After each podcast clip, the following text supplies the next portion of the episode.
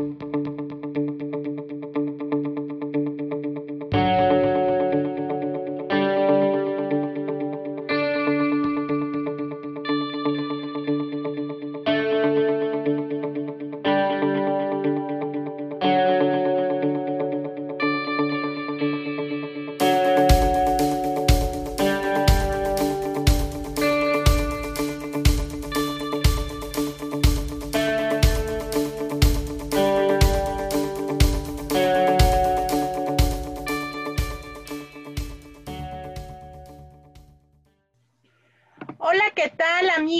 amigas, buenas noches. Estamos en un programa más, un martes más de las dos caras de la moneda.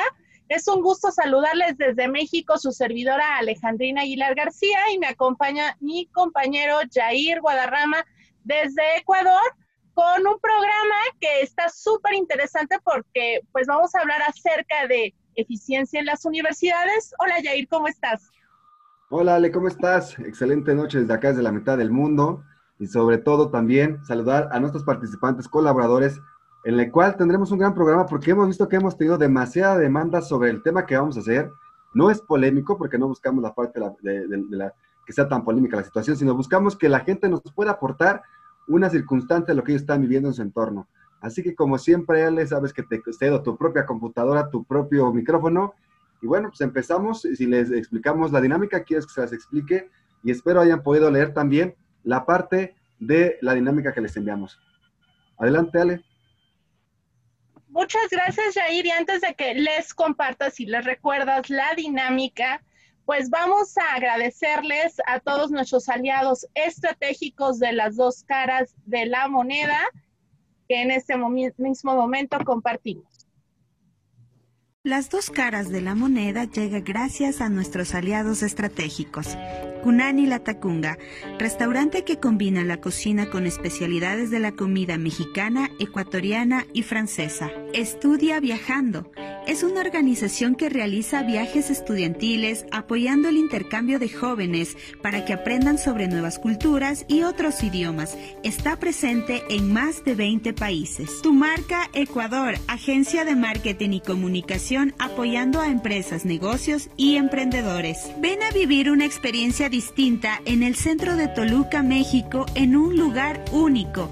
Empápate de su belleza y los sabores exquisitos que solo Hotel Margarita Fonda Boutique te pueden ofrecer. Internal Consultores es una empresa dedicada a la consultoría de marketing, comunicación, planificación y gobierno. Finalmente, Report TV, tu voz tiene eco.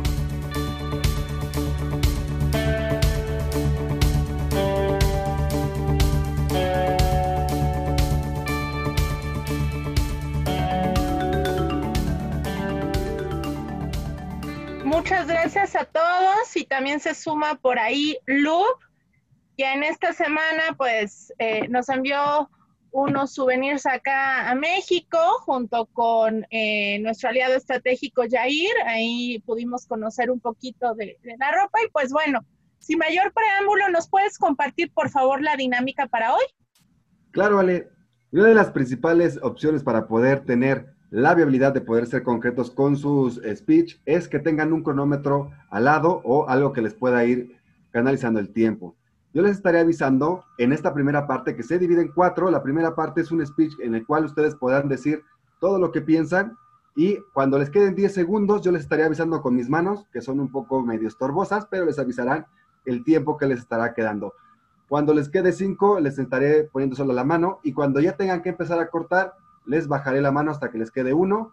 Ya cuando quede así es que ya tienen que concluir a la brevedad. De la misma manera, la segunda dinámica consta de que tengan, eh, que son las, las, preguntas detonantes, lo que nos va a ayudar a que ustedes también puedan contestarlas. Las pueden contestar levantando su mano con la herramienta que tiene de, reaction que tienen ahí en su, en su Zoom, o pueden levantar la mano también de forma análoga, no pasa nada.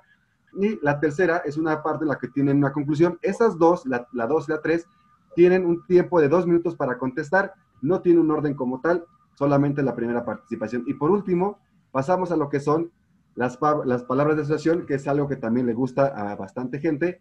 Y bueno, también estaremos ahí colaborando con algunas personas que nos escriban por las redes sociales, ya sea en Facebook. Así que, Ale, lo expliqué un poco rápido, espero no me haya quedado sin señal como la vez pasada, pero si tienen alguna duda, de todas maneras también estaremos pasando la liga por la parte del chat de Zoom.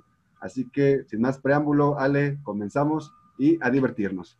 Muchas gracias, pues quedó perfectamente explicado. De todos modos, en cada uno de los lapsos, pues, eh, pues abundaremos y daremos pauta.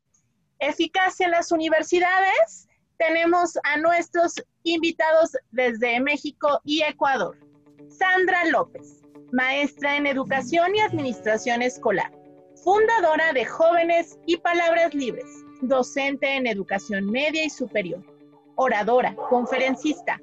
Ha dedicado más de 10 años a la formación de oradores y debatientes, así como maestros de ceremonias, jurado, calificador en concursos de oratoria, debate y declamación, asesoría discursiva de delegados líderes juveniles, artistas políticos.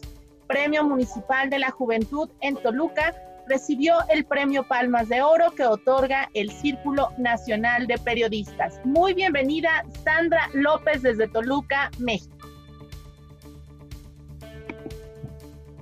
Tenemos a Edwin Valencia desde Ecuador, licenciado en Comunicación Social, comunicador con nuevo enfoque en periodismo, doctor en Comunicación, asesor productor comunicacional de instituciones públicas y privadas, propiciando nuevos cambios en el desarrollo social, como el Diplomado de Consejero Estratégico Competitivo, con una valoración de calidad en la educación, especialista en gestión y desarrollo de instituciones educativas, consultor, planificador curricular y gestor en administrativa en la academia, magíster en gestión de proyectos socioproductivos, docente universitario aplicando herramientas de comunicación, ejecutando proyectos sustentables para mejorar la vida socioeconómica de la colectividad y director de vinculación. Muy bienvenido, Edwin Valencia. Luis Mireles. Sí, bienvenido. Luis Mireles desde La Laguna, México, economista formado en el Tecnológico de Monterrey con experiencia en el sector público, así como en la iniciativa privada. Fungió como director nacional de operación de un programa del Grupo Salinas. Es conferencista y moderador enfocado en temas de liderazgo y participación. Ha sido funcionario público a nivel federal, estatal y municipal en el gobierno mexicano, enfocado en áreas de planeación y seguimiento, Los Pinos, gestión y coordinación técnica de proyectos, Gobierno del Estado de Nuevo León, y asesoría técnica y de gestión gubernamental, municipio de Monterrey. Asimismo, desde el 2005 está al frente de una correduría de seguros, fianzas y fondos de inversión. Cuenta con experiencia en el sector bancario y financiero. Muy bienvenido, Luis Mireles. Muchas gracias por la invitación. Saludos. Un gusto. Y tenemos también a Miguel Camino arquitecto de la Universidad Central del Ecuador, doctor en arquitectura por la Universidad Politécnica de Cataluña, España, con una tesis doctoral en evolución y características tipológicas de la vivienda. Tiene un postdoctorado en planificación territorial, diplomado superior en gerencia de gobiernos locales, es especialista en diseño curricular por competencias con una especialidad en estudios urbanos y territoriales docente de la Facultad de Arquitectura de la ULEAM y actualmente se desempeña como rector de la misma. Además ha recibido varios reconocimientos como Premio Doctorado Excelente Cum Laude UPC en Barcelona, España, Premio a la Mejor Construcción GAT Manta 2000, Premio Concurso Nacional Manta Ciudad Paisaje, categorizado como investigador auxiliar 2 en la acreditación, inscripción y categorización de investigaciones nacionales y extranjeros para la realización de actividades de investigación en el Ecuador. Tiene un reconocimiento honoris causa por la Universidad Autónoma de la ICA, Perú, reconocimiento doctor honoris causa a nivel internacional avalado por la Universidad Nacional del Oriente de Bolivia y la Universidad Privada Alba Edison de México. Muy bienvenido, Miguel Camilo.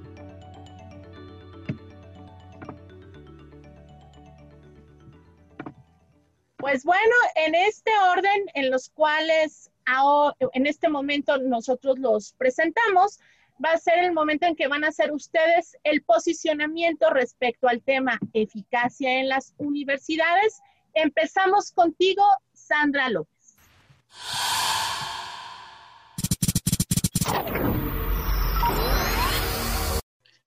Muchas gracias, Ale.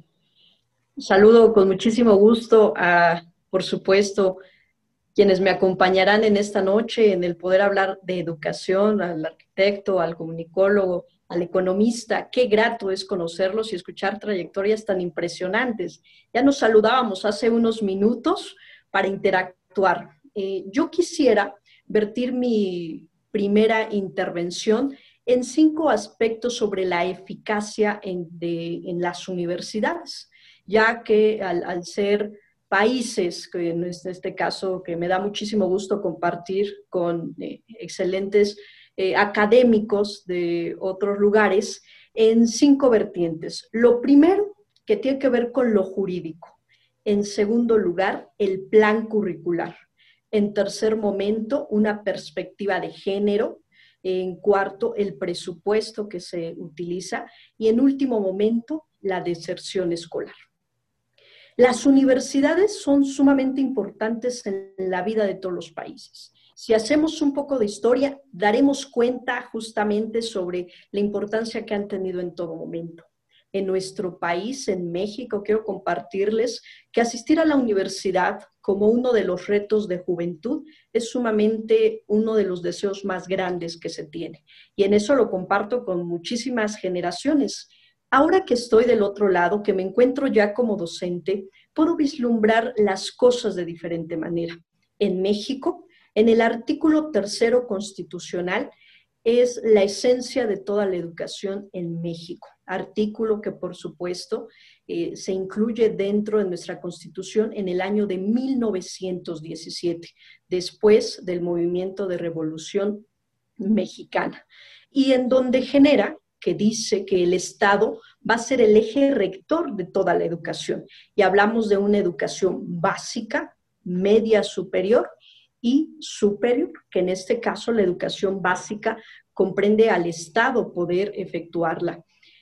Y esto nos genera, por supuesto, que el Estado, a través de, obviamente, de todas las universidades y que incluso está en una Asociación Nacional de Universidades, es eh, uno de los pilares más importantes la creación del plan curricular, de la currícula.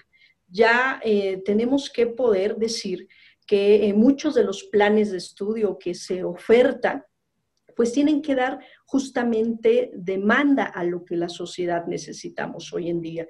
En las diferentes disciplinas que se trabajan, eh, estamos hablando que el plan curricular sí tiene una parte teórica, pero la parte más importante es justamente lo práctico, lo que tenemos que hacer una vez que egresamos de dicha universidad.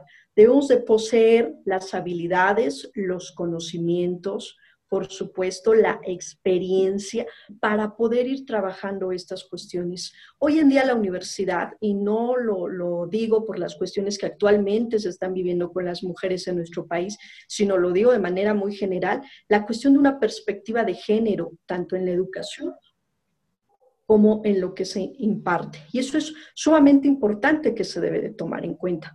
El presupuesto, dicen los que eh, estudian este tipo de cosas y eh, coincido ampliamente de esto, que la educación no solamente tiene que ser creada por los que se dedican a la política pública o a la implementación de la política pública, se debe tomar la base a los padres de familia, por supuesto, a quienes asisten a la institución educativa, a la parte eh, empresarial, la parte que se dedica a contratar y una parte generalmente que tiene que ver con la cuestión de un presupuesto y lo último, que tiene que ver con la deserción, evitar a toda costa la deserción escolar para que esa eficacia se logre ampliamente en las universidades.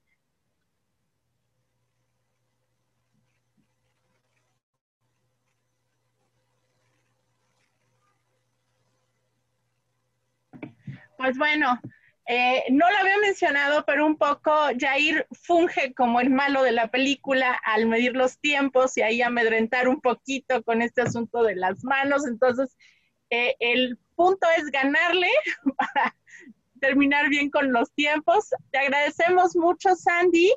Y vamos ahora con eh, Edwin Valencia, por favor. Bueno, ante todo, muchísimas gracias a todos ustedes. Como se dijo en antes, una satisfacción inmensa conocerlos a través de este medio que es tan importante. Eh, voy a enfocar directamente en, lo que es justamente esta parte de las dos caras. En las últimas eh, décadas las universidades han experimentado transformaciones importantes derivadas de los cambios producidos en el contexto especialmente internacional y en sus regiones. En general, el sistema universitario, universitario está, eh, hay profundos eh, cambios frente a las exigencias de la población que a medida de los ajustes y mejoras de sus intervenciones están influyendo directamente en el desarrollo socioeconómico de un país, que contribuye especialmente a la innovación, un factor eh, determinante en el crecimiento económico, en base a una gestión eficiente de sus procesos y resultados. Se está viendo que en los actuales momentos no hay resultados como debería ser.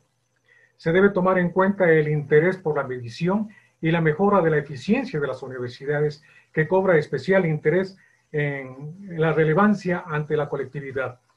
En el caso de las universidades públicas en mi país, y especialmente en América Latina, estas no están en una postura para obtener nuevas exigencias para la educación superior a nivel mundial.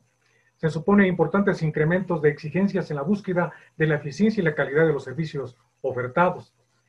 Realmente no se hace un estudio que nosotros necesitamos para nuestra colectividad de las necesidades prioritarias de cada una de las provincias o cantones, como se denomina aquí en nuestro territorio. Ante esta demanda, el sistema universitario público ha reaccionado adoptando nuevos esquemas organizativos en la gestión interna y así como la contextualización y la adopción de un sistema por naturaleza que estos cambios van a un entorno universitario, que lleva una reflexión que permita plantear que no es suficiente realizar un esfuerzo importante el uso de los recursos, sino es el desempeño de las funciones tradicionales, sino que se debe realizar ajustes profundos en la estructura organizativa y especialmente donde nosotros vemos enfocado es la investigación y la vinculación, comparte conjuntamente con la academia y sus actuaciones de interacción con la población. Es importante plantear una metodología para determinar la eficiencia de las universidades. Del contexto latinoamericano, un punto de partida de la asignación de los recursos que han sido en los actuales momentos eh, transgredidos a las universidades a nivel nacional, hablando de aquí de Ecuador. Uno de los puntales esenciales y fundamentales es la educación para el desarrollo de un país. La eficiencia, de igual manera, sin malgastar los recursos, hay que analizar la parte administrativa, lastimosamente que no se maneja como es debido de parte de sus entes y autoridades las universidades en los actuales eh, momentos eh, se necesita modernizar, se caracteriza por su dedicación a la investigación, seguida por una, una formación profesional a nivel de pregrado y posgrado. Cuando estamos hablando de posgrado, se supone que se tiene que realizar una tesis o una investigación científica. Y ello conlleva realmente que esos aportes no se demuestra ante la colectividad. La función investigadora ha llegado a convertirse en el sello de las universidades, que existen otras instituciones que imparten una educación de postsecundaria. Netamente, se, solamente continúan con el proceso de la, haber terminado la vida de colegio y luego para continuar con el proceso de educación en lo que se refiere al asunto de seguir la universidad. Pero no existe realmente una vinculación determinante para el desarrollo sustentable, lo que había manifestado.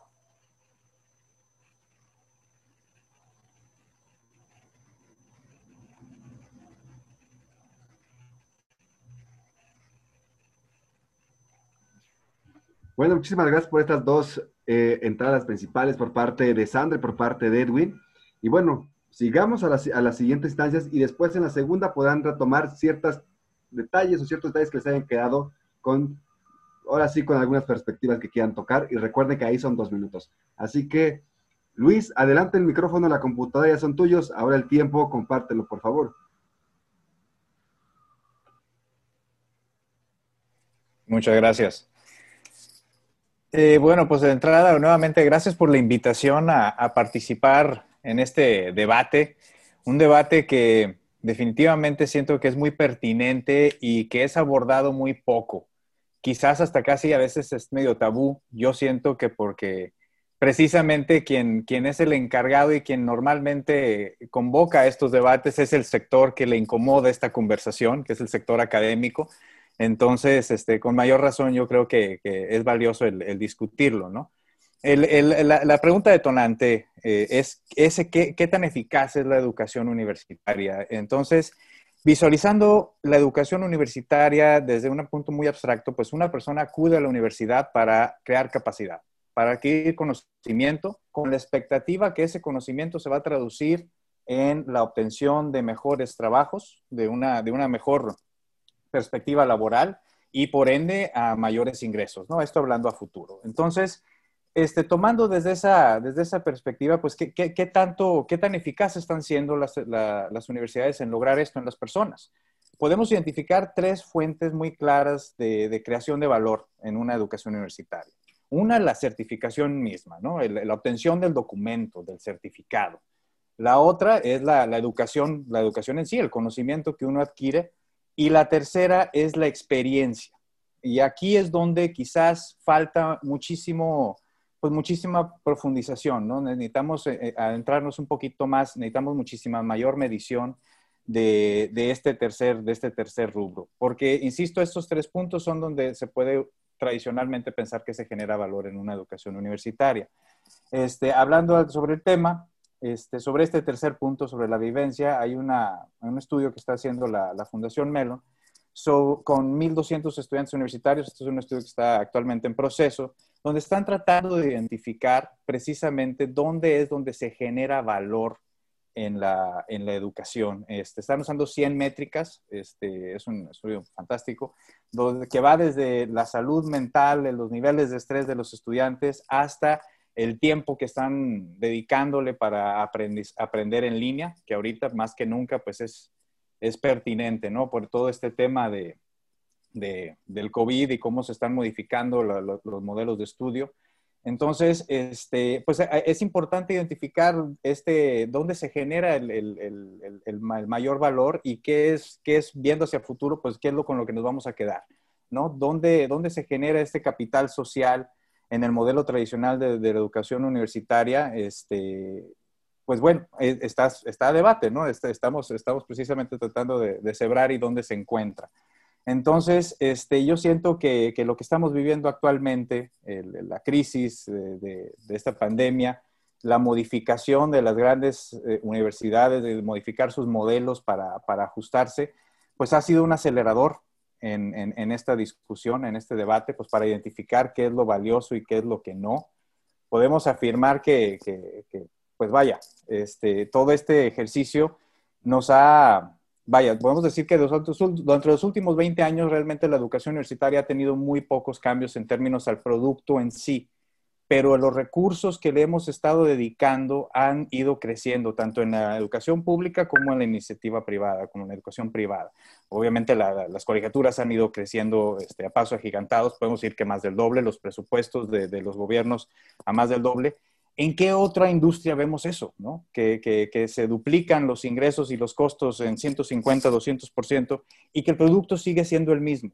En ninguna. Entonces, esto es una, es una discusión obligada de qué es lo que vamos a, mantener de nuestro sistema educativo, qué con qué nos vamos a quedar y qué vamos a desechar. Este, este acelerador que del COVID pues, y, de, la educación en línea nos, da, nos ha traído al frente pues, la necesidad de decir, bueno, eh, si el conocimiento lo puedo transmitir vía tecnología, vía internet, ¿cómo voy a, a, suplantar eso con, con, lo vivencial, no?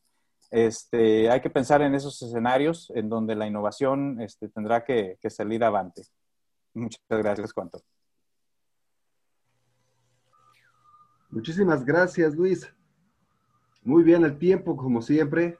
van excelentemente bien. Pues bueno, para cerrar esta parte final de, la, primera acción que, que les toca poder dar su mejor argumento, le damos la palabra a Miguel para que nos pueda dar su, su aportación. Por favor, Miguel, corre tiempo y adelante. Muy buenas noches con todos, un gusto estar con ustedes y bueno, al final aprovecharé algunos temas que ustedes han expuesto. Pienso yo que, dadas las circunstancias que me ha tocado pasar como rector en cuatro años y medio, he tenido que soportar eh, un terremoto muy fuerte como los que tienen ustedes o han tenido en México, en medio de una reconstrucción y una acreditación a nuestro sistema de acreditación del CENESID, eh, recientemente a una evaluación y ahora en una pandemia. En medio de una crisis social, económica y política eh, galopante, creciente, hemos tenido que hacer mucho más con menos. Hemos tenido que subir incluso la oferta de eh, los cupos de 16.000 en el terremoto a 26.000 hoy día. Hemos hecho todo esto, lo cual de cara a eh, lo jurídico, a lo curricular, al tema de género, presupuesto y deserción escolar que mencionaba Sandra, somos eficientes y eficaces ante el sistema. Pero yo quiero puntualizar, la eficacia en los territorios donde está una universidad provincial, eh, territorial, en siete ciudades, tengo que rendirle cuentas a la comunidad. En ese sentido, el terremoto nos permitió volcarnos con más de mil personas, atender a los damnificados, para tratar de ser resilientes todos juntos y tomar un diagnóstico que nos permitió en ese momento, 2016, rediseñar este, carreras, crear carreras nuevas, ingresar a las maestrías con una pertinencia eh, mucho más aterrizada. Yo creo que la comunidad los eh, gobiernos autónomos descentralizados, los empresarios, los industriales y la gente que está en el campo, en el mar, mide eh, si tu universidad responde a los problemas con soluciones eh, en medio de estas circunstancias, incluso catastróficas y de nueva normalidad. En ese sentido, tenemos una respuesta muy buena. si no, no hubiéramos crecido en 10.000 estudiantes más después del terremoto lo cual significa que están viendo a su universidad de manera eficiente y eficaz. Creo que este es el punto crucial cuando nosotros analizamos nuestras propias universidades, más allá de lo que determine el sistema nacional, que normalmente tiene estándares, indicadores desde la centralidad, donde hay universidades muy antiguas, con presupuestos muy grandes, eh, mientras que en las provincias se vive otra realidad no solamente en términos de universidad, en términos también de municipalidades, de ciudadanos. Desgraciadamente se recibe mucho menos, siendo más jóvenes, con menores capacidades instaladas, toca afrontar toda esta situación. ¿Por qué? Porque finalmente la universidad es la que genera eh, las rutas hacia el desarrollo. Creo que en ese sentido, eh, la universidad debe responder a los problemas territoriales, pero para hacerlo bien tiene que estar en los territorios, especialmente con la investigación, con la vinculación y la pertinencia en las actividades productivas para darle valor agregado a estos recursos eh, naturales y transformarlos en productos y mercancías que suban en la pirámide económica del sector primario al secundario y al terciario.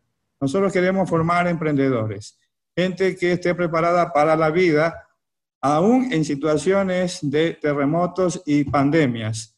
Entonces, esa es nuestra propia valoración en medio de, por supuesto, lo que tenemos que cumplir al Sistema Nacional de Educación Superior y a sus organismos de acreditación o evaluación. Muchísimas gracias, Miguel. Muy bien en tiempo. Perfecto. Y les agradecemos pues este primer posicionamiento para eh, Sandra, Luis, Edwin y Miguel. Y ahora vamos a comenzar con lo que son las preguntas detonantes. La primera pregunta detonante la haré yo. Eh, con base en lo que ustedes comparten, digo, eh, a partir de las métricas, los pendientes. Creo que todos eh, en suma han coincidido con esta necesidad de adecuar a las universidades para resolver a las necesidades. Ahora bien, es un poquito como cuando decimos, bueno, que queremos todos la paz mundial. ¿Cómo lo hacemos? Entonces, me gustaría escuchar propuestas específicas por parte de cada uno de ustedes de cómo podemos hacer esto. O sea, ¿cómo hacemos para que las universidades respondan a estas necesidades actuales cuando el mundo corre un ritmo acelerado y los programas de estudio, los planes curriculares y las autorizaciones de repente corren a otra velocidad? Entonces, eh, es eh, el orden de participación aquí es libre, conforme el, vayan ustedes levantando la mano, se les dará su intervención. No sé quién quisiera eh, empezar. Acuérdense que tenemos dos minutos. ¿Quién quisiera comenzar? ¿Edwin? Perfecto, Edwin, empezamos. Bueno, gracias. Eh, yo me voy enfocado directamente Gracias, muy gentil. Yo me voy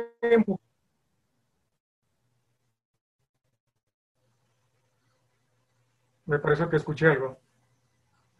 Sí, como que te estamos, si está tu internet un poquito inestable, ahí nos marca. Ya ahí, a ver. Ya. Yo les decía que uno de los factores importantes en esta situación es el asunto eh, económico, es el presupuesto. El presupuesto que destina eh, el Estado para las universidades. El 80% del presupuesto para las 33 universidades públicas que existen en, en el Ecuador va destinado directamente a pago de nómina. Y el resto se usa para la investigación y el apoyo, de cierta manera, para los estudiantes a través de becas o hospedaje. Eso lo señala según el Ministerio de Finanzas.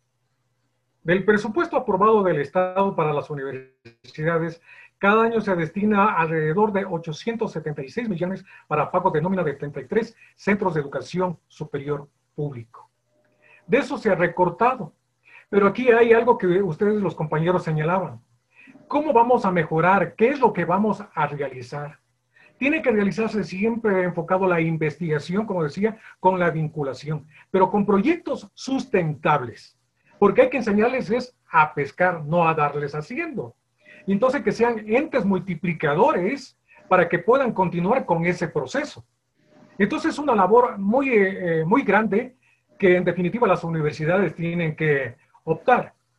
Y cuando les recortan el asunto de presupuesto, ya no se puede realizar proyectos de vinculantes ante la sociedad. Hay que manifestar que los proyectos de vinculación van directamente, en nuestro país van destinados directamente a los sectores vulnerables. Ahora, hay muchos casos y muchas universidades que tienen otro estatus, otro nivel, especialmente en las particulares, que por ejemplo van directamente a la banca, a las finanzas, a, diferentes sectores a niveles más altos, que no le veo pertinente, porque ellos ya tienen hechos una estructura. Hoy también me he dado cuenta que las universidades, en definitiva, no estaban preparadas, no estaban preparadas para esta situación de la pandemia y todo se dio a través de la vía online. Ni los docentes estuvieron preparados en su gran cantidad. Entonces, otra de las deficiencias muy grandes de las universidades, y creo que es pertinente nuevamente hacer un, volver a que los docentes vuelvan a sus aulas y nuevamente a instruirse en este mecanismo para poder optar una eficiente educación. muy bien, muchas gracias Edwin. Terminamos a tiempo. ¿Quién más quisiera intervenir? Eh, no sé si Miguel, Luis, Sandra. Sandra, perfecto. Muchas gracias, Ale. Yo lo eh, daré respuesta en dos formas. Lo primero justamente que tiene que ver con una profesionalización docente. Hoy en las universidades el tema eh, de los posgrados es eh, para los docentes y obviamente para que los alumnos se motiven. Sin embargo, dicha profesionalización tiene que hacernos a nosotros los docentes, hacer a nuestros alumnos, alumnos que no solamente tengan la cuestión teórica, mucho de la escuela eh, clásica o lo que tenemos durante mucho tiempo, sino ya esta competencia, lo decía nuestro compañero Luis, ya de una experiencia, de saber hacer que si lo vemos desde los pilares educativos, el saber hacer es uno de los más importantes. Y retomo una de las cuestiones que dije al inicio, el plan curricular tiene que adecuarse, ahora que estamos viviendo esta situación, a una cuestión de acceso a la tecnología y de las herramientas tecnológicas. También tenemos que adecuar ahora como lo tienen en algunas escuelas privadas, por ejemplo, en nuestro país, el poder hacer uso de tecnologías de manera uniforme, pertinente, pero sobre todo que le permita a nuestros estudiantes eh, generar conocimiento, aprendizaje, habilidades y que sin duda esto nos puede generar mejores eh, egresados, mejores profesionales en cada una de las áreas. Y si lo retomamos de esta forma, una de las primeras cosas que tendrá que hacer el Estado reunido con las universidades es ya actualizar el plan curricular, porque sí, de pronto, lo, dijo nuestro compañero, eh, llegó la pandemia y pareciera que fue algo que no se esperó, o que sin embargo en cualquier momento debe de ser un área de oportunidad. Muchas gracias, Sandy. Eh, creo que Luis por ahí, este, como que iba a levantar, perfecto. sí, me, anticipaste bien. Eh, definitivamente coincido plenamente con lo, que comparten los compañeros. Eh, lo que mencionaba Edwin, este, yo creo que es fundamental. El tema de una revaloración sobre los presupuestos, un análisis sobre los presupuestos, tanto en las instituciones públicas como las privadas siento que eh, este ha sido un, ejercicio que por mucho tiempo el sector académico ha ido ignorando. Quizás este, no se ha hecho el mejor esfuerzo por reducir costos. El modelo de operación de las universidades sigue esencialmente igual. No, hay, no ha habido grandes cambios en las últimas décadas. Y obviamente no se han logrado eficiencias en, en la operación. Esto, pues hasta hasta que no llegó esta pandemia y aceleró esta conversación, no había sido un problema. las colegiaturas seguían subiendo, los presupuestos públicos seguían creciendo y pues vaya, como, como dice el compañero, pues el 80% del presupuesto se va a la nómina, este, la investigación queda de lado.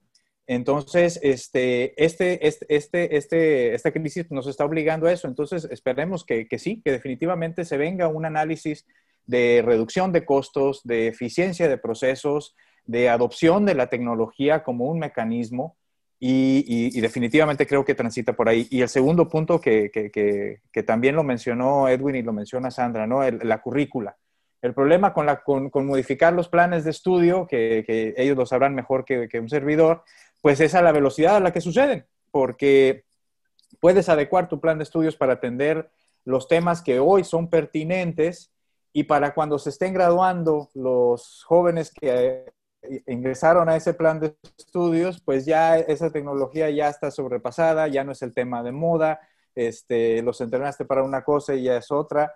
Entonces, este, pues quizás yo creo que una, una, una apuesta muy clara es que, que el, proceso de, de, generación de currícula y de modernización de la misma utilice alto grado de tecnología, alto grado de pensamiento crítico y apertura a la innovación y que se dejen las estructuras arcaicas. Muchas gracias, querido Luis. Y vamos a cerrar este primer bloque de preguntas detonantes con Miguel Camino, por favor. Yo pienso que tenemos que empezar a romper el paradigma global. No podemos seguir acumulando riqueza de manera exagerada en las capitales. Y me refiero a continentes, regiones, países y provincias. Mientras se siga acumulando eh, o se siga distribuyendo más los recursos, siempre, normalmente en dos, tres capitales en cada país, tendremos ciudadanos de primera, segunda, tercera, cuarta. Tendremos estudiantes, tendremos universidades de primera, segunda, tercera y cuarta. Eso rompe totalmente la eficiencia y la eficacia. Sin embargo, permite ver con claridad qué regiones, qué provincias, qué universidades están levantando la economía de un país. Y eso es lo que tiene que valorarse a la hora de entregar recursos.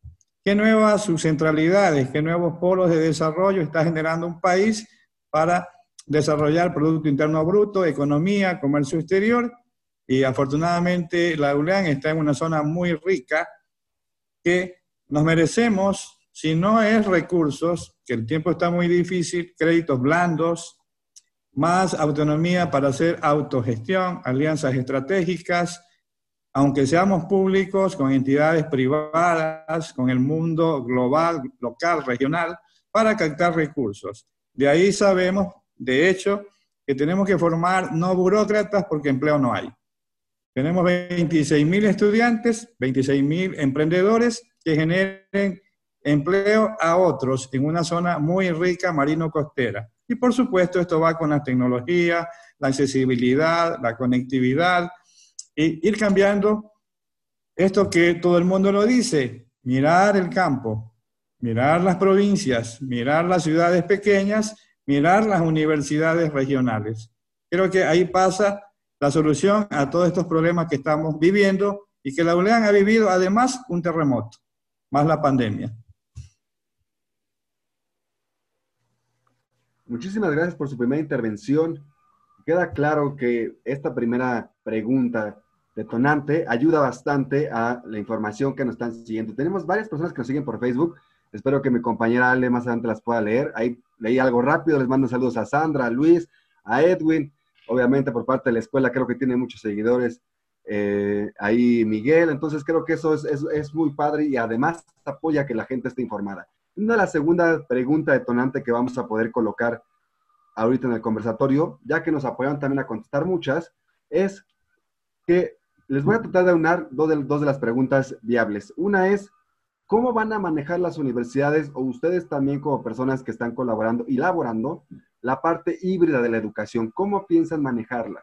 Esa es una de la, de la parte de la misma pregunta. Y si realmente lo que se está invirtiendo en las universidades acapara las estadísticas de resultados para el desarrollo social. Es aunar un poquito las dos preguntas, así que quien quiera levantar la mano, puede hacerlo en el desorden que guste. Así que, adelante. ¿Podría repetir la última parte de, la pregunta de la, estadística? La parte es que si está realmente la parte estadística o encuestas, funciona la parte real de la vida de desarrollo social. O sea, se les da dinero a las universidades por lo que tenemos en la pregunta y si este dinero o esta parte económica funciona realmente en las universidades para el desarrollo social o para la cuestión ciudadana, que a veces vemos que los eh, jóvenes se egresan o las universidades no pueden tampoco aportar grandes circunstancias a la cuestión social. Así que esas serían a una de las dos preguntas, ya que nos respondieron bastantes de las cuales tenemos desarrolladas como siempre. Así que adelante, quien quiera levantar la mano, al desorden o al orden como gusten.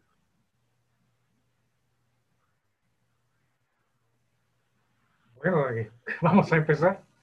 Adelante, Edwin. Eh, en el asunto de, la academia, del asunto de los eh, procesos, de buscar mecanismos para tener, optar por más eh, recursos, ser eficientes, lógicamente que es un trabajo que cada una de las facultades o carreras tiene que realizarlo a través de, sus eh, autoridades.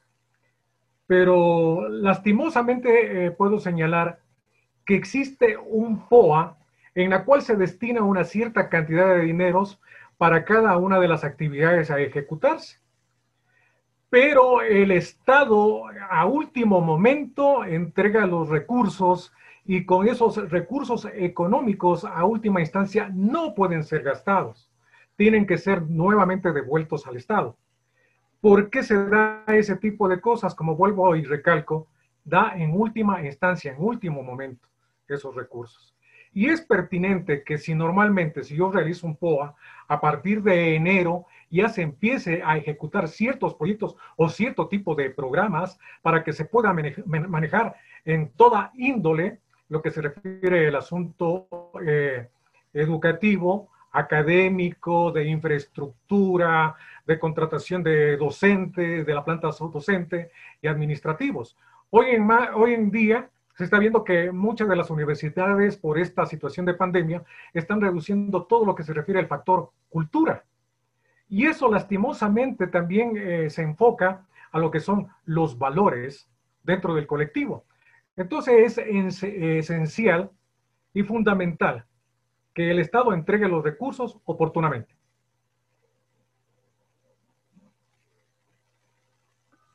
Adelante, el siguiente participante, muy buen tiempo, ahí te sobran de hecho 15 segundos, así que ya veo que el cronómetro está mucho más armado. Miguel, Luis, Sandra, ¿quién quiere participar con esta pregunta? Si tienen algún, algún aporte que quieran darnos, por favor.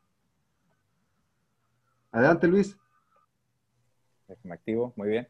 Sí, este, pues eh, respondiendo a la primera parte de la pregunta, donde qué es lo que, lo que esta circunstancia nos obliga a modificar, este, pues vuelvo a, la reflexión que, que, mencioné al inicio, ¿no? Este, que precisamente eh, estamos dándonos cuenta que, que, al menos para efectos de transmitir conocimiento, pues el, el, canal y la tecnología nos permite hacerlo con prácticamente los mismos resultados que tener a los alumnos en un salón, que tenerlos enfrente escuchando a un maestro de una computadora. En ese sentido, esta, esta crisis ha demostrado eso.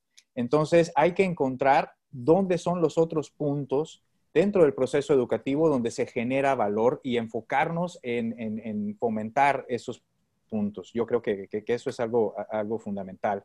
Y, bueno, este, ¿dónde, dónde debemos de, cuidar que, o cómo le hacemos para que los egresados después generen el, el, beneficio social que, que, uno estaría buscando, que creo que hacia eso iba un poco la, la, segunda parte de la pregunta, o así lo entendí. Este, tomo algo que, que, precisamente el rector mencionó ahorita en su intervención, este, este, este concepto de regionalismo, ¿no? que no podemos estar acumulando el conocimiento y los recursos en las capitales, este, este centralismo yo creo que es, es, algo muy negativo. Yo en lo personal tengo, recuerdo una anécdota que me tocó vivir, este, el rector de la universidad donde yo estudié, comúnmente, al toparse a los alumnos, nos preguntaba de dónde éramos, de qué parte, de, qué parte del país, y nos, nos, exhortaba a que tan pronto nos graduáramos regresáramos a, a, a, nuestras, a nuestras localidades, eh, quizás preocupado por este, esta dinámica de centralismo, no nada más de los recursos, sino del talento. Entonces, yo creo que eh, esa reflexión que, bien acotó el rector de que no podemos estar acumulando ni los recursos, ni el conocimiento, ni las habilidades en, las capitales de las naciones, este, pues no, eh, creo que por ahí transita ¿no? el, lograr que, el beneficio social de, las educaciones universitarias se pueda traducir en beneficios reales y visibles en todas las regiones de, una nación y de Latinoamérica en general. Muchísimas gracias, Luis. Nos quedan dos participaciones. Miguel o Sandra, ¿quién quiere participar para cerrar la segunda parte de las preguntas detonantes? Adelante, Sandra. Gracias, eh, Yair. Em, considero ampliamente que esta es una de las grandes oportunidades que tenemos como universidades para este sistema híbrido, ya que tiene grandes ventajas, entre ellas, pues obviamente la cuestión de la flexibilidad, el tiempo, incluso eh, las personas buscan este tipo de formas de estudiar por una cuestión que también es sumamente importante tomar en cuenta, que es la parte económica. El acceso a una educación superior si no es una cuestión pública a través de una universidad, tendrá que ser a través de una cuestión privada. Y una de las cuestiones que se busca es que sea flexible, accesible en muchísimos aspectos a una vida laboral. Esto nos va a permitir, sin lugar a dudas, reitero, una de las cuestiones más importantes, que las universidades puedan ofrecer este tipo de cosas. Y en México, la mayoría de las universidades públicas tiene este tipo de sistemas. Y hoy que nos ha tocado vivir esta circunstancia, esta situación como sociedad, es una de las mejores áreas de oportunidad en donde todos nos podemos desarrollar en una cuestión de educación superior superior y de posgrado. Y obviamente coincido bastante en que el presupuesto que se les da a las universidades, la gran parte se destina a la cuestión de nómina, a la cuestión de la infraestructura, el cuidado, obviamente. Una cuestión importante que hoy tienen las universidades y que, por ejemplo, la Universidad Autónoma del Estado de México es la cuestión de la seguridad, ya dentro de su propio espacio en la creación. Y esto es algo sumamente importante, una cuestión de seguridad en las universidades públicas y privadas que ayuden a, que el alumno, porque hay otro factor muy importante que es la cuestión mental de los estudiantes. Entonces, eh, hoy en día ya las universidades manejan incluso llamadas para poder atender situaciones de crisis emocionales, situacionales, familiares que se están derivando de tomar eh, clases a través, obviamente, de estas cuestiones tecnológicas. Sin embargo, también tenemos que replantear que dicho presupuesto debe de establecerse no solamente en estas dos cuestiones, ya lo decía eh, nuestro compañero Edwin en su momento, en la parte cultural y en la parte deportiva. Esa es una cuestión que también eh, debemos de considerar para que estos productos o estos profesionales que egresarán de la universidad sean eh, personalidades completas en la cuestión profesional y en su desarrollo. Muchísimas gracias, Sandra. Miguel, creo que siempre toca concluir, así que adelante, corre tiempo. Mira, nosotros, eh, por la experiencia vivida, eh, nos tocó en inicio de este mandato que ejerzo y a un mes de haberme posesionado, el terremoto nos obligó a ser más austeros, más eficientes, más eficaces, porque perdimos casi la mitad de lo construido. Y tuvimos que implementar redes, plataformas para empezar con lo eh, online, con lo virtual, por obligación, porque al comienzo dábamos clases en carpas, en jardines. Ahora tenemos que inaugurar un nuevo paradigma. Y este es el paradigma de la complementariedad, del humanismo. Si la universidad pública, como decía el compañero compatriota, eh, alrededor de 30 universidades, se supone que las infraestructuras son de todos son del sistema. En ese sentido, yo creo que ya sabemos que necesitamos menos edificios, sabemos que la docencia será online durante algunos años y lo que tenemos que hacerlo in situ, territorial o empresarial, industrial, en la, eh, donde se está desarrollando esa actividad, esa sí tiene que ser eh, más presencial o presencial. Entonces, entramos en un momento híbrido en que el online es la docencia, eh, no tan largas las horas porque la gente se, no puede estar en una pantalla en una hora de clases, tendrá que ser menos. La investigación, la vinculación más y entender que entre nosotros, las universidades, tenemos que prestarnos infraestructuras, eh, transferir conocimientos, patentes, innovaciones, para replicarlas en cada contexto específico. Nosotros estamos trabajando en los temas eh, agrícolas, agropecuarios, en las haciendas que tiene la universidad, con universidades de la sierra, por ejemplo, que también tienen estas actividades eh, económicas. De eso se trata, la universidad unida, la universidad complementaria, el mundo eh, más humano, más solidario, eso es lo que nos viene de aquí en adelante.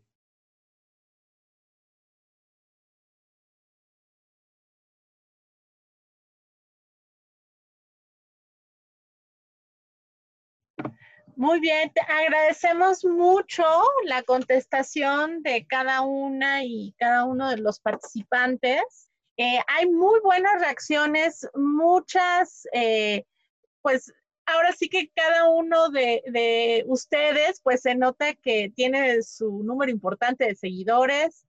Eh, por ejemplo, Jazmín Estefanía dice, excelente intervención, doctor Camino. Eh, Brian Mendoza, excelentes palabras. Javier Pico le manda saludos al rector. Fer le, manda eh, saludos a, Sandy. Alberto Saúl a la doctora Sandra también. Eh, Dalis Martínez a Sandra. También por ahí varios compañeros, a Luis Mireles, varios compañeros ahí de, de de diferentes estados. Y también a Edwin. Muy bien, pues ya vamos hacia el, cierre. Ahora vamos con las conclusiones y las conclusiones nos gustaría que pudieran participar en el mismo orden en el cual los fuimos anunciando. Es decir, Sandra López, eh, Edwin Valencia, Luis Mireles y cerramos con Miguel Camilo. Les recordamos que también tiene, si mal no recuerdo, dos minutos, ¿verdad, Jair? Para concluir. Exacto y ahí seguimos al pendientes para que eh, pues terminemos a tiempo. Entonces, eh, en conclusiones, pueden cerrar aspectos importantes del tema e inclusive generar algún tipo de propuesta y generar igual si tienen alguna iniciativa o alguna actividad profesional que quisieran difundir, pues este también es el, momento y el espacio. Entonces, eh, te escuchamos, Sandy. Gracias, Ale, muy amable.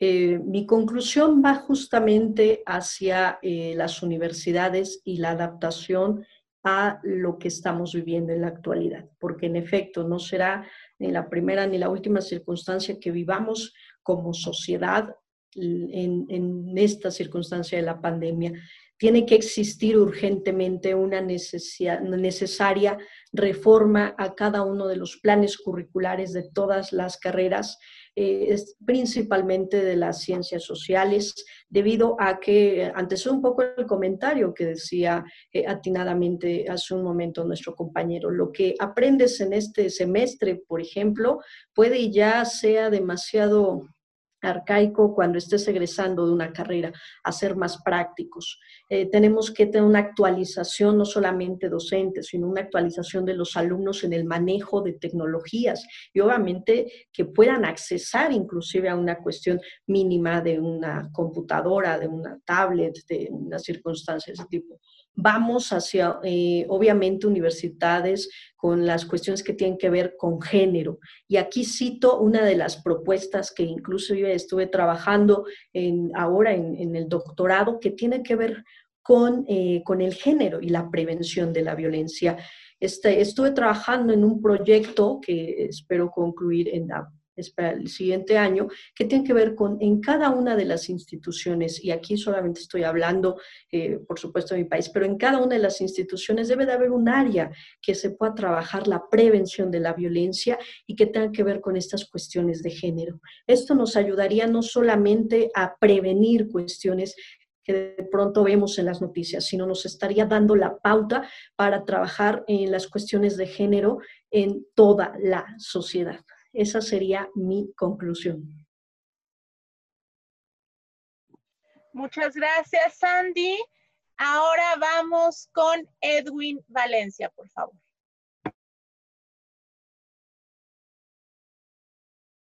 No te escuchamos, Edwin. Ahí creo que todavía tu micro está en pausa. Ya, disculpen, por favor. Eh, decía, decía que es importante que eh, la universidad eh, tome en cuenta directamente a su parte académica, al sector de los docentes, porque nosotros en definitiva, para que los estudiantes con esos conocimientos puedan seguir adelante, lógicamente preparándose y poder eh, trabajar tanto en diferentes instituciones, sean técnicas, sociales, humanísticas, en definitiva, en muchas de ellas. Eh, que no se reduzca el asunto del, del, presupuesto, porque eso ayuda a mejorar los proyectos y el desarrollo sustentable para un país. Un país bien educado es un país que llega a tener mucho valor y especialmente en el desarrollo con la colectividad y la humanidad.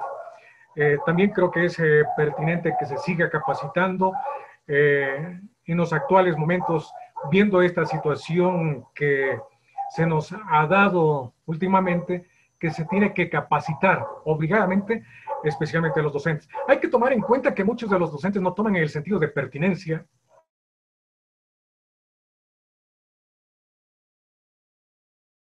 manera aislada y más cortos. Entonces es pertinente y que esas personas eh, trabajen en conjunto, en un solo grupo, con un solo núcleo, para que todo pueda salir adelante.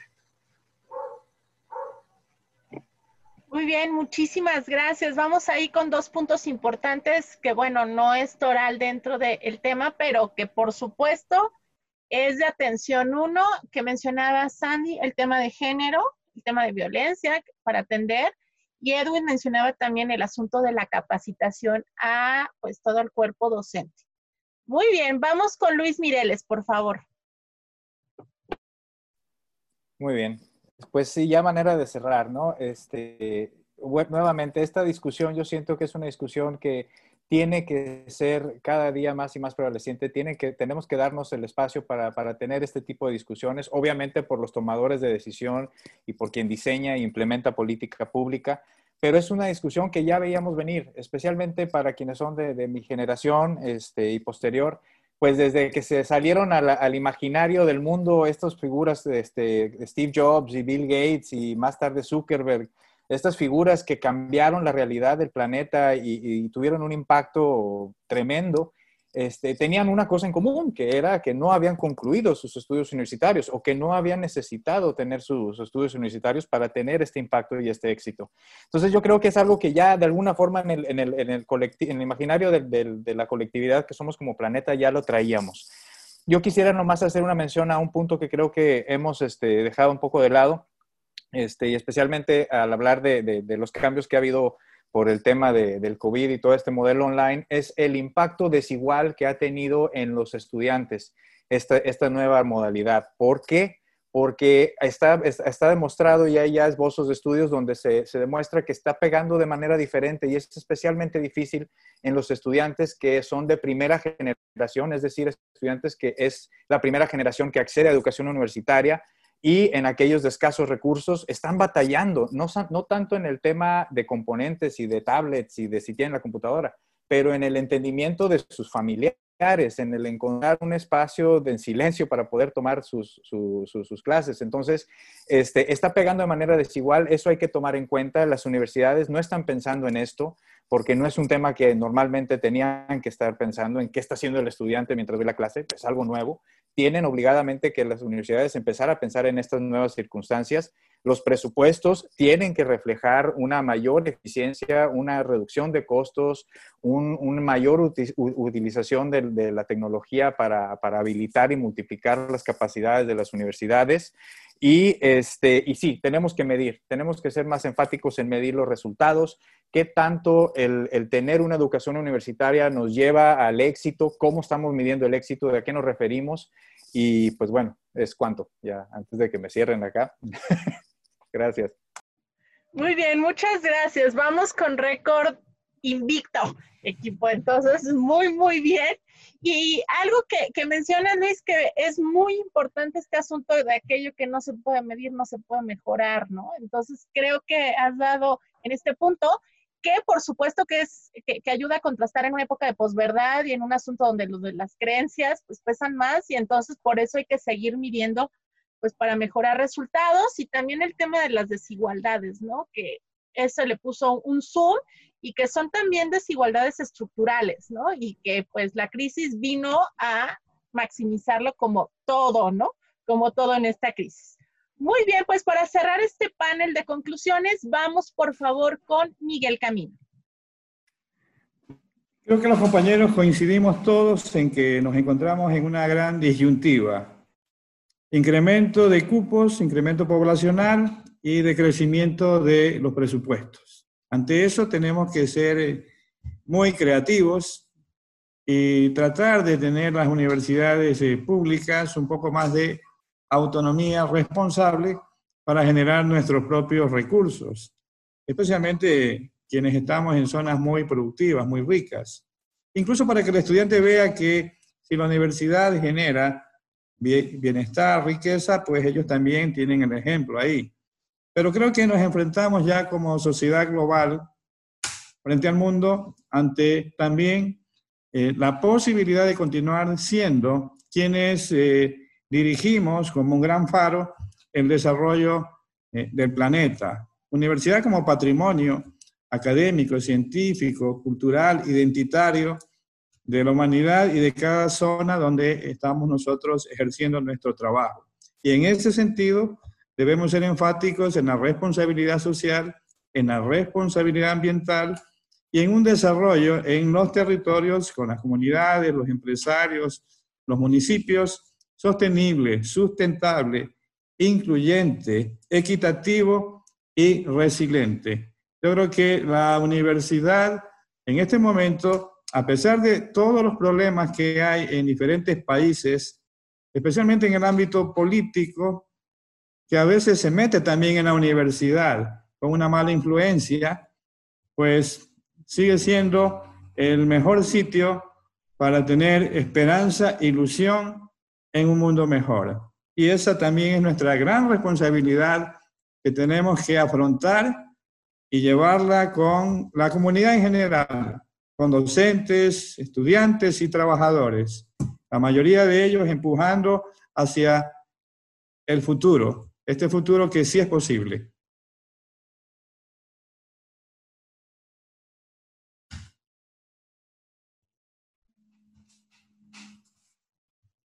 Pues muchísimas gracias por esta gran parte de las conclusiones que nos dan y sobre todo este aporte. Y también vamos ahora sí a terminar con la gran dinámica favorita que es por parte de nuestra gran compañera y amiga Ale, que les va a explicar en qué consta las palabras de asociación y con esto, de alguna manera, ahora sí estamos concluyendo. Así que, Ale, adelante para que nos puedas explicar esta pequeña dinámica que es de las que veo que más te agrada como siempre. Muchas gracias, Jair. Pues así es un poquito para relajarnos, ¿no? Después de esta, eh, pues, este martes de debate, este martes que lo que buscamos tanto en tendencias como en Quibernos, Estado de México, es mostrar los diferentes puntos de vista, las dos caras de la moneda y con eso todas las personas que nos ven y que estamos viendo en Facebook que hay muchas reacciones y eso es lo que queremos, que se genere conversación, que hablemos de estos temas porque finalmente estos temas como ciudadanía nos ayudan de una otra manera a incidir dentro de la democracia. Entonces les decía que esta es una dinámica final para relajarnos todas y todos. Em, son palabras de asociación. Vamos a decirles igual en el turno, conforme los fuimos mencionando, ciertas palabras y sin elaborar. Luego, luego, lo primero que piensen es lo que nos mencionan eh, con respecto a esa palabra. Por ejemplo, si yo les digo cielo y piensan en azul, luego, luego, nada de que se queden reflexionando porque eso es trampa, ¿ok? Muy bien, perfecto. Entonces, vamos a comenzar con Sandy. ¿Estás lista? Lista, Ale. Oratoria. Mi forma de vida. Toluca. La inspiración. Sororidad. Trabajo en conjunto. Psicología. Mi especialidad. Juventudes. Mis alumnos. Muy bien. Muchísimas gracias, que inclusive ahí hay varios que te han mencionado. Muchas gracias. Vamos ahora con Jair para que nos dé la segunda pauta. Muchas gracias, Ale. A mí me toca preguntarle a Edwin y recuerden, una palabra, una sola palabra, asociarla. Así que, Edwin, ¿estás listo? Hay que prender el micrófono otra vez, ya está prendido. Adelante. Primera pregunta es política.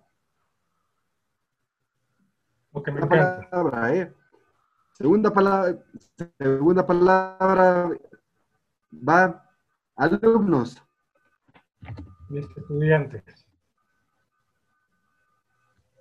¿Podrías repetir otra vez que dijiste en alumnos? Porque casi no se escuchó, se cortó.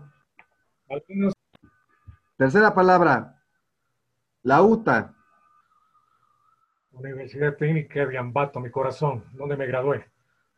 Y por último tenemos CENESIT. CENESIT, ente de control. Una palabra. Ente de control. Sale, adelante. Ale, te cedo el micro. Muchas gracias, Jair. Vamos, ¿estás listo, Luis? Listo. Familia.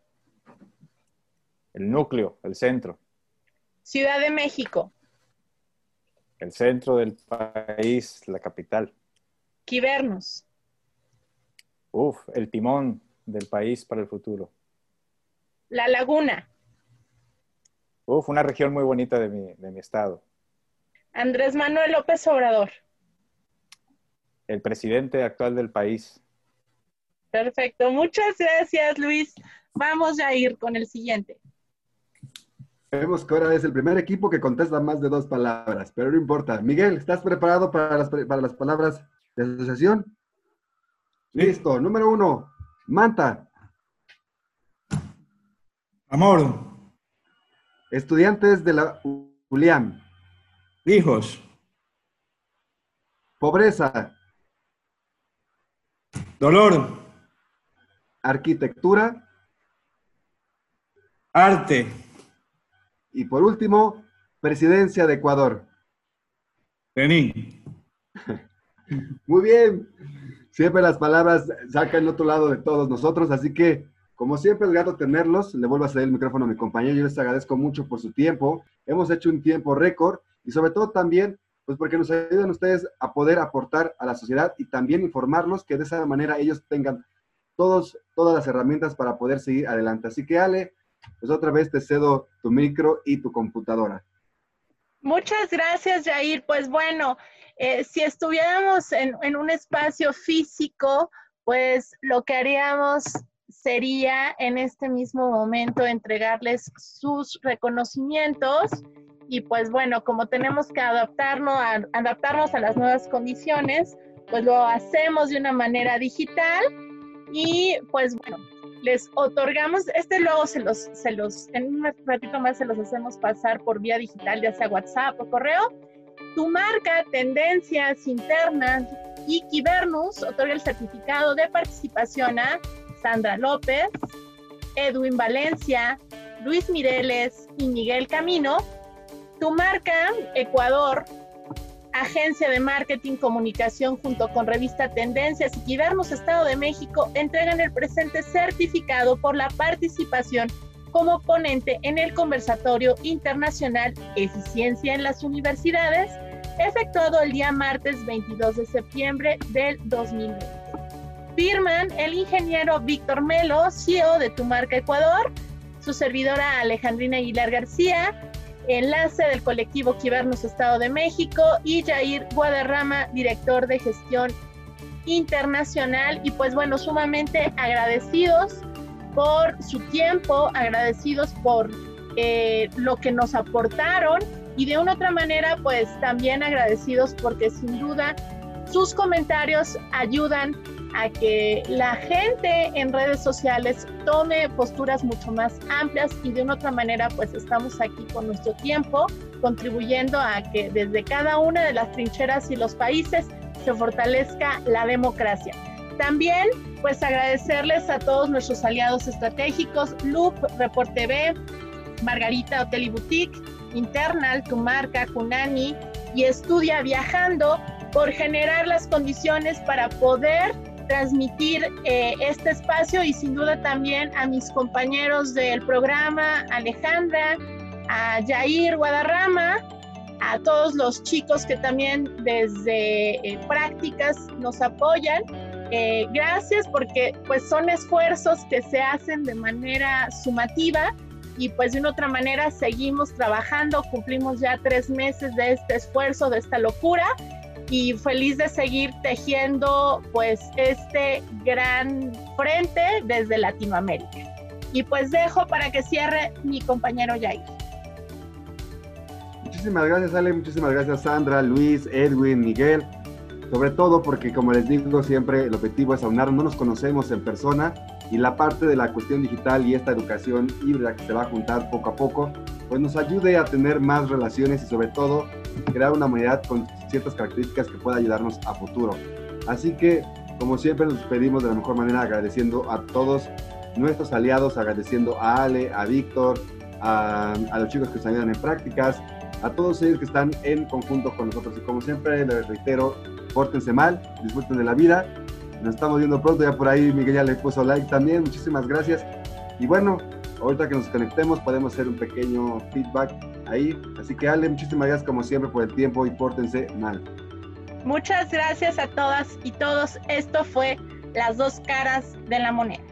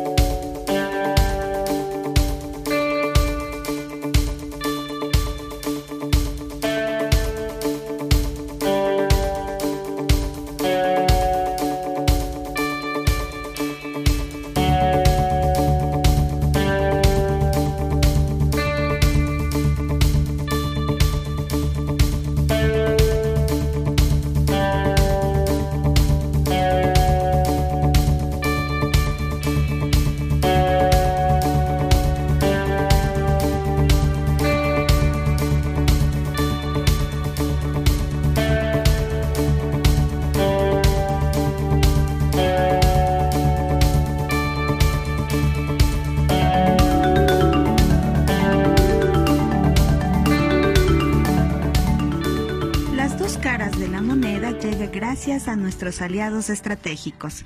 Kunani La Tacunga, restaurante que combina la cocina con especialidades de la comida mexicana, ecuatoriana y francesa. Estudia viajando es una organización que realiza viajes estudiantiles apoyando el intercambio de jóvenes para que aprendan sobre nuevas culturas y otros idiomas. Está presente en más de 20 países. Tu marca Ecuador, agencia de marketing y comunicación apoyando a empresas, negocios y emprendedores. Ven a vivir una experiencia distinta en el centro de Toluca, México, en un lugar único.